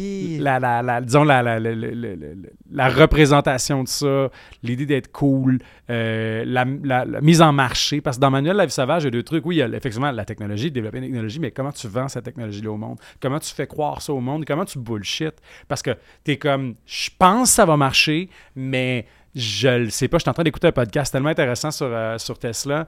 Euh, Puis tu te rends compte que, tu sais, Elon Musk, des fois, il disait des choses en conférence de Il presse. y C'est avait comme, aucune crise d'idée. dans six mois, la Tesla autopilote va être 100% fonctionnelle. Puis là, il rentre au bureau, puis les ingénieurs sont tous comme T'es-tu malade? Genre, oui, on travaille là-dessus, mais c'est pas prêt dans six mois. Ou, tu comme c'est vrai, c'est un exemple Tesla, mais il y a plein de compagnies qui fonctionnent comme ça où tu as besoin de rassurer les investisseurs. Fait que tu dis oui, oui, ça s'en vient. Ou tu veux créer du hype pour qu'on paye plus cher le produit quand il va sortir. Puis après ça, tu te retournes puis t'es comme bon, ben là, j'ai dit que ça allait se passer, il faut qu'on trouve une façon. Puis des fois, ça se passe. Puis des fois, le monde Ben, se chie les shorts. C'est comme en télé, euh, je pense que c'était là le- l'équivalent un peu de, de- des gags juste Ouais. pour rire avec Comédia. Il avait été vendu ça au MIPCOM à Cannes en disant Hey, on a deux saisons de tournée. C'était Il y pas avait vrai? trois pilotes. Wow. Oh mon Dieu. Ils l'ont vendu, puis. euh, en Mais tout ça a bien fini finalement. Ben oui. mais c'est ça. Fait que des Mais fois, ça, mais ça marche. Ben oui, puis il faut, Ouais. parce qu'après ça, tu fais comme. Tu sais, ça revient à se mettre dans merde pour, de se mettre en danger, puis de douter. Ben, dire à mon éditeur que mon manuscrit va être prêt dans six mois, puis finalement, je suis comme, ben, je. ah, fuck, fait que là, faut que je l'écrive finalement. T'as dé- T'as t'as déjà fait ça ou? Oui, oui, oui, oui. ben, en fait, toujours- aussi, je marche bien avec les deadlines. là. t'as toujours. Ça a toujours fonctionné dans Oui, les deadlines que t'as fois. fronté. euh, C'est pareil, divertissement, je l'ai livré d'avance. Royal, je l'ai livré à peu près on time. Manuel, il était un peu en retard. Puis, euh, Haute Démolition, il était, ben, il était en retard. On l'a retardé, Ok. mais euh, il était quand même relativement en retard, mais rien de majeur. C'est quoi un retard? C'est-tu euh, c'est-tu un gros prix, mettons, à bibliothèque? C'est-tu un, un mois de retard ou on parle ça en fait de C'est- jours? Parce que je connais pas Ah, ça. C'est des mois plus. C'est un mois. Le pire que j'ai eu, c'est ça va être deux mois. OK. Puis là, eux autres sont-tu fâchés? Hey, euh, Ben, c'est plus. Oui, puis non, mais c'est ça que mon éditeur, il est comme, s'il se fâche, je vais pas écrire plus vite. C'est- vraiment tough à gérer, Oui, pour vrai. vrai. Comment tu deals avec des artistes comme ça, tu sais? C'est que, mettons, le, tu peux pas tirer sa plante pour qu'elle pousse. Mhm. Euh, mais pour une raison que j'ignore, en télé, le monde est tellement intense, ces deadlines, qu'on dirait que tu peux comme pas dépasser. Ça m'est déjà arrivé des un jour, deux jours en retard en télé, là. La télé, c'est Tu t'appelles, hein. euh, t'es comme, hey là, je, rush, ça me prendre plus de temps. Ouais. Ça se gère, tout se gère. Ou, tu sais, en développement, tu peux dire, ah, on va repousser un peu, puis ça va être correct. Mais il reste que c'est tellement une grosse machine que on dirait que ben, le monde qui finisse par travailler en télé, c'est les gens qui sont capables de respecter les deadlines. Ce qui est dommage parce que des fois, tu as des gens qui sont qui seraient mauditement bons, Ah, mais ouais. qui peuvent pas fonctionner dans ce. Mais c'est ça. Une fois que c'est enclenché, là, c'est, c'est, euh, c'est comme euh, la chaîne de montage, là, le, le tapis roule, là, puis Ah, tu peux ça. pas, euh, ça part, là. Surtout quand c'est des grosses séries. Sais, moi, ça m'est jamais arrivé, Dieu merci. Mais euh, moi, j'ai des amis, mettons, scénaristes, que des fois, ça arrive, là, ils ont le go en prod, puis la série n'est pas écrite au complet. Puis, tu sais, avais- moi, j'ai une amie comédienne, justement, récent, qui me disait Ah, ben là, on, on commence à tourner dans, dans- dans trois semaines. là. on n'a pas encore reçu le dernier épisode. là, on a hâte de l'avoir. On en a juste comprendre tout. Puis, je suis comme Oh, boy, boy. Moi, ça me. Puis, t'as pas le choix, là. Des fois, c'est ça la game. Ouais. T'arrives, tu le fais. Mais moi, ça, entendre ça, ça me fait faire une petite crise d'angoisse. Parce que aussi, moi, je, tu sais, ben, particulièrement dans mes romans, mais au théâtre aussi, le, le- tu sais, c'est pas une ligne droite écrire, tu sais, c'est moi, je veux que la fin soit contenue dans le début. Fait que quand j'ai fini d'écrire après ça, réécrire, moi, c'est la partie que j'aime le plus, hein, surtout dans, dans, dans- dans Réécrire? tout. Ah, réécrire, c'est ce que j'aime le plus parce que là, d'un coup, c'est comme si j'étais en train de corriger le travail de quelqu'un d'autre. Moi, j'ai pas d'orgueil. Une fois que j'ai écrit, là, Donc, t'es, tu te vois-tu un peu, euh, euh, un peu un voyage astral? Tu- Exactement. Tu, tu te vois... Souvent, Je suis me fier dis- de mon t- image. Très bonne image. Pour vrai, parce que des fois, je suis en train de lire ce que j'ai écrit, je suis comme, voyons, c'est qui le cave qui a écrit ça, c'est bien mauvais. Ils vont le corriger. Puis là, je fais ça, puis là, d'un coup, c'est plus facile. Alors que, tu sais, quand, t'as pas un premier jet, moi, c'est pour ça, dans tout ce que j'écris, dans mes livres, dans mes, dans mes romans, dans mes pièces, le plus important, c'est d'arriver avec un premier jet. Qu'il soit pas bon, c'est pas grave, mais faut arriver avec quelque chose. Même si je vais écrire 80, je vais réécrire 80 parce que il faut que j'aie une vue d'ensemble, que je puisse prendre un pas de recul. Puis après ça, ben, je vais gosser, puis je relis tout, puis je corrige à la virgule près, puis je reviens, puis je travaille fort. Mais j'aime ça, puis je trouve que ça fait des vraiment meilleurs livres. Puis c'est ça, c'est que tu veux Qu'est-ce qui fait des vraiment meilleurs livres de ce... d'avoir du recul, puis de replonger recul. dedans après. Puis combien de temps entre la- le premier jet, tu te donnes... T'as-tu, sans avoir une mathématique, t'as-tu un peu euh, ta recette, là, avec le temps que, OK, un mois, c'est le bon moment, deux semaines... Comment ça marche? Hmm, euh, ben écoute, sortir le premier jet, moi, je- généralement, en trois mois, je suis capable de sortir un premier jet de roman. Euh, si je suis discipliné. Surtout quand je travaille l'hiver, il y a moins de distraction l'hiver. Après ça, je dirais deux semaines si on est rushé. Mais idéalement un mois, puis un mois à pas y penser. Dodo, là. Ouais. Puis là, tu passes Même à- pas y penser. Tu sais, mettons, après un mois, je dirais peut-être, euh, je dirais, euh, mettons, trois semaines, je vais avoir un mini euh, avec mon éditeur, il va avoir des notes, puis après ça, j'y pense une petite semaine, puis après ça, je me remets au travail. Un truc qu'on fait, on fait pas tout le temps, mais pour plusieurs de mes livres avec mon éditeur, ce qu'on a fait, c'est, on se fait une journée complète, en fait, des fois même c'est deux jours selon la durée du roman, où là, une fois qu'on a le premier jet, on lit tout le roman à voix haute. Fait qu'on est face à face, soit chez nous, je vais chez eux, puis on se lit à voix haute. Puis quand on le lit, mais ça marche aussi parce que moi, ce que j'écris, c'est très oral, on veut quelque chose qui sonne real. Fait qu'on se met des petites notes de ça, ça sonne faux, ça, ça marche pas, ça, c'est c'est Hmm. poético sur de cul, on enlève ça. Fait que toi, tu le lis à voix haute devant eux. Lui, oui, eux autres? ah, lui puis moi, on se passe de chapitre en chapitre. Fait que lui, il lit à voix haute parce qu'il est comme. Si je peux pas juste me fier si toi tu me le lis parce que je vais trouver ça bon parce que toi tu, tu l'entends comme c'est dans ta tête, c'est sûr que ça va sonner bien si ah, tu le lis, mais faut que quelqu'un d'autre puisse le lire à voix haute puis que ça sonne pas le cul. Fait que euh, on, on fait ça. Puis même je pense que je me demande pas si pour haute démolition, je me demande si c'est pas lui qui l'a tout lu à voix haute justement pour que je puisse pas l'enjoliver en le lisant bien, tu sais. Ah, Fait que moi, je suis là, puis je prends des notes. C'est une façon de fonctionner que je trouve vraiment intéressante. Moi, je, je- je fais ça. Puis, en- mais aussi, c'est drôle parce que c'est pas venu de moi, mais c'est un truc qu'on fait beaucoup en, en théâtre. Euh, euh, première affaire qu'on fait dès qu'on a une version de texte, euh, je demande au metteur en scène, on peut avoir un meeting les acteurs, que tout le monde le lise. Ouais. Puis moi, je peux corriger live. Dès qu'on, tu sais, comme quand on a une première lecture, là, tu le vois tout de suite ce qui marche pas. Fait que moi, c'est un truc qui m'aide vraiment, vraiment, vraiment beaucoup. Mhm. Puis, mais il faut dire que moi, je suis un auteur qui est assez. J'ai pas beaucoup d'orgueil sur dans le processus. C'est-à-dire, quand quelque chose est mauvais, je suis qu'à le faire comme. ah, vraiment, on Que peut me le dire. Que la meilleure idée gagne. Exactement. Moi, je suis de même aussi. C'est, ça. C'est, un teamwork. euh, je sais pas si tu as déjà fait des sports euh, d'équipe Oui. quand tu étais plus jeune. Ben oui. Moi, c'est là que j'ai appris ça. Ben le, oui. le hockey, Ouais. j'ai travaillé en cuisine. Ah, ben là, en cuisine, t'as pas le choix. C'est exactement ça Ouais. que j'ai fait. Non, non, là, là, il n'y a pas d'ego, il n'y a pas de. Tu sais, oh, let's go, là. Ouais. Fait que. Ça va les deux bords aussi, parce que si quelqu'un comme chie dans la pelle puis euh, fait tout déraper, c'est pas grave. On va, euh, on- on- la, la prochaine soit bon. On va dire, hier, je, je- je battais puis j'étais nul à chier, puis c'est pas grave. On va, la prochaine fois que je vais au battre, euh, ça va être correct. C'est ça. Mais, mais c'est vraiment. Puis ça, je pense que ça vient beaucoup du théâtre. Moi, j'ai remarqué, mon éditeur m'a dit que les gens, euh, versus la littérature, parce qu'en littérature, le monde travaille beaucoup tout seul dans leur Mhm. bulle. Fait que t'as pas beaucoup d'avis extérieurs. Tu sais, en théâtre, comme comédien, là, s- 90% de la job, c'est apprendre à te fermer à gueule puis à recevoir des commentaires. Puis à pas les prendre personnels. Ah. Puis des, des choses qui peuvent avoir l'air vraiment personnelles. Mais des fois, ultimement, tu te rends compte que c'est pas ça. C'est ouais, t'as l'air un peu pogné dans cette scène-là. On dirait que t'as un balai dans le cul. Ça a l'air d'une insulte, mais à un moment donné, t'es comme, bon, ben, qu'est-ce que j'ai comme, qu'est-ce que j'ai physiquement qui fait que j'ai pas l'air détendu? C'est, ça ça, c'est de rester dans le proactif Ouais. parce qu'on a tous. On travaille tous pour le même but. Exact. Que- puis en écriture théâtrale, ben, même affaire. J'arrive, puis les gens sont comme Ah, mais on dirait que j'aimais ça, cette scène-là. Faut que tu sois très confiant quand même pour dire. Il y a des fois où les gens sont comme Ah, je j'aime pas ce choix-là. Moi, ma réponse va être quand même des fois Je comprends, mais dans ce que je veux faire, c'est pas la bonne décision. Faut que tu sois capable de quand même avoir une idée très très claire de ce que tu veux faire. Parce que des fois, il faut dire non. C'est pas vrai que tous les avis se valent. Ouais. Mais ultimement, c'est ça, c'est d'être capable de genre recevoir les trucs, puis d'être capable de reconnaître quand il y a une bonne idée, puis de la prendre, puis de l'intégrer, puis de trouver comme de, faire tout un, tout cohérent avec ça. Mais tu sais, c'est- aussi quand même de t'imposer, puis de pas accepter de faire la création collective. Parce que tout le monde peut avoir une opinion, mais ça veut pas dire que c'est l'opinion qui est pertinente pour ce projet-là. Non, puis c'est parce qu'à un moment donné, c'est ça, faut pas tu ben, tu l'as dit, faut pas perdre ton idée, faut pas perdre euh, l'essence parce qu'à un moment donné, dans le passé, ça m'est arrivé, euh, j'ai écrit une web série, puis au départ, on était trop. Il y a eu trop de chapeaux autour Ça de la tête. Puis, puis là, je suis comme. Hey, c'est moi qui l'écris avec euh, Audrey, là. Puis tu vois, les, les, les, les- premiers épisodes, c'était pas ça que j'avais en tête. Puis Mm. ça, c'est pas un bon feeling. Ah, c'est pas vraiment pas cool. Surtout, j'imagine, comme humoriste, ça doit être calé, parce que t'as beaucoup d'avis extérieurs, mais ultimement, il faut que ça parte de toi, il faut que ce soit toi, il faut que ce soit ta, ouais, ton ben, énergie à toi, là. c'est ben, personnel à toi. Ouais, puis ben moi, c'est parce que c'était la première web série euh, que j'écrivais, fait que je connaissais pas ça. Mhm. Fait qu'on on, on a travaillé ensemble, puis euh, la boîte de prod aussi commençait. C'était comme leur première web série fiction. Ah, ok, ouais.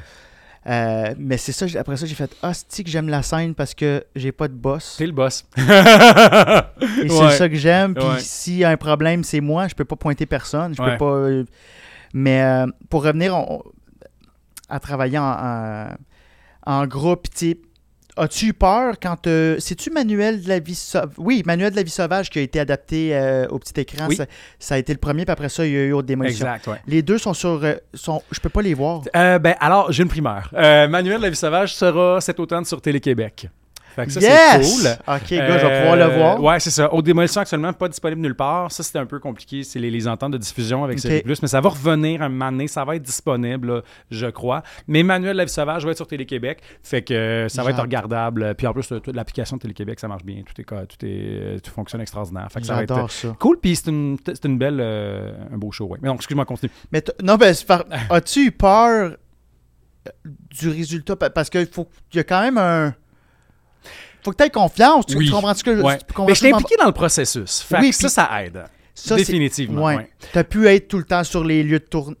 Parce que je trouve que des fois, je pense que ça en est de changer, il n'y a pas toujours eu un grand respect pour les auteurs. Ouais, ben c'est maudit. Parce que aussi, il y a des fois où les auteurs sont d'impact parce que c'est pas tout le monde qui a une connaissance quand tu vends les droits pour une adaptation, que ce soit au cinéma ou à la télé ou même au théâtre. C'est pas tout le monde qui a une connaissance du, nouveau médium dans lequel ça s'en va. Passer du- d'un livre à, de la télé, c'est très, très difficile quand même comme travail. Puis, euh, tu sais, moi, je moi, j'étais pas stressé parce que, premièrement, j'étais co-scénariste, fait que ça m'aide.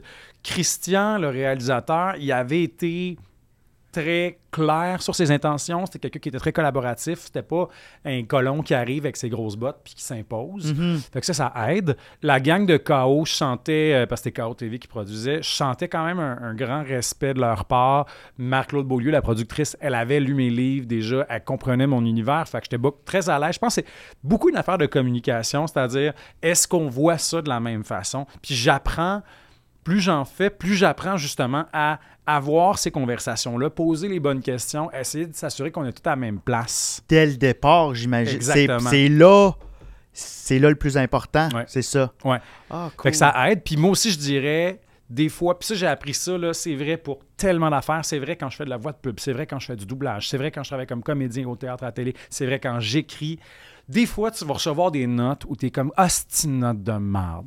Essaye de pas juger la personne. Essaye de, de dire, OK, ce que la personne me dit me parle pas, mais qu'est-ce qu'elle essaye de me dire? Parce que c'est pas vrai qu'elle a pris la parole pour rien dire. Là. Des fois, ça va arriver, mais rarement. là. Mais la plupart du temps, elle essaie de dire de quoi, puis elle parle pas le même langage que toi. Fait qu'est-ce que ça veut dire pour elle, ce qu'elle vient de te dire? Pour C'est un, deux, truc qui s'emploie bien aussi dans un couple? C'est vrai que ça C'est- peut être très c'est- utile dans un couple, j'avais pas être pensé. très utile de- même essentiel. C'est- fait que, ouais. Ben, c'est- c'est da- il y, y a une- il y a une empathie à aller chercher Oui. de, du pourquoi de comprendre le pourquoi Mhm. derrière. C'est facile de juger. Tu sais, moi, je le vois, par exemple, en pub. Tu sais, le monde va chialer que Chris, que le, le- le monde de l'agence ne savent pas parler à des comédiens. Mais je fais, oui, probablement, c'est pas vrai parce qu'il y en a, il y en a qui finissent par être mauditement bons puis qui savent comment te parler. Puis des fois, tu es comme, bon, ben, elle, c'est quoi son langage? Tu sais, elle, Christy, euh, sa job, le trois quarts du temps, c'est de parler avec le client de, de la compagnie de char. Puis il veut euh, essayer de transformer son feeling en, en, en autre chose. Tu fait que je finis par, euh, tu sais, j'écoute, j'écoute. Puis quand je fais de quoi, j'écoute la réaction. Puis même quand il aime ça, essaie de comprendre c'est quoi le langage qu'il utilise ou comment il commente sur le travail que tu viens de faire. Puis ça t'aide, tu sais. Puis c'est tout le temps, c'est tout le temps utile. Puis ça fait que tout le monde est content. Puis, Mhm. euh, puis ça fait que moi aussi, quand je dirige des comédiens, quand je fais de la mise en scène, par exemple, euh, je, je, tu sais, ça, me- ça me force moi aussi à porter attention. Puis des fois, j'essaie de, de pogner le regard parce que des fois, le monde, il y a un rapport d'autorité. Fait que si le réel t'a dit quelque chose, des fois, tu veux pas faire sentir le réel comme un épée, fait que tu vas faire oui, oui, même si t'es pas sûr d'avoir compris. Ouais. Puis c'est de la merde parce que lui, ça va lui faire plaisir d'être plus clair s'il pose la question. Fait que j'essaie toujours d'être, d'être comme d'être à l'écoute, voir est-ce que le monde comprend Ah. Est-ce que est-ce que c'est c'était clair ce que je Ouais. t'ai dit? Ouais, ben c'est ça, c'est de la. Comme tu dis, Mais de comme la, toute relation de travail ou de la relation de, vie. communication. Ouais, ouais, absolument. Ce qui est si simple et à la fois si compliqué. Mais en tout cas. Un mais- travail de chaque jour. Et voilà. en terminant, le temps passe vite, on est déjà rendu à la fin. Merci infiniment. Ben, euh, merci de l'invitation, c'était ben, vraiment cool. J'aime vraiment ça parce que je lisais ça, je, je me demandais comment ça fonctionne, ta tête, comment c'est. Puis ta, ta, ta démarche, qu'est-ce que, qu'est-ce que tu veux laisser euh, aux gens dans tout projet? Je, je sais que c'est une grosse question. Ah non, au contraire, merci. Je suis content que tu poses cette question-là parce que c'est comme l'affaire la plus importante pour moi. C'est-à-dire, oui, je veux que le monde passe un bon moment avec mes livres, c'est important, puis je veux que le monde ait du fun. Ouais. Mais ce que je trouve le fun avec mes livres, j'ai été chanceux aussi parce que les gens ont été game de le faire, c'est de susciter des discussions, mettons, que, que le travail commence une fois que le livre est fermé, qu'on puisse parler de Mm. quelque chose. Tu sais, dans, dans Royal, sais, le nombre de, de jeunes qui viennent me voir qui sont comme Hey, j'étudie en psychologie, puis c'est fucking intense, l'admission au doctorat, ça m'a vraiment fait du bien ou confronté. Des étudiants en droit qui m'ont dit Hey, wow, je me, je me suis reconnu là-dedans. Des comédiens, même, parce que C'est mais compétitifs. c'est hard comme livre. C'est vraiment Le exit hard. bag. Puis, Ouais, ouais, euh, je vais loin, là. Ouais. Puis il faut.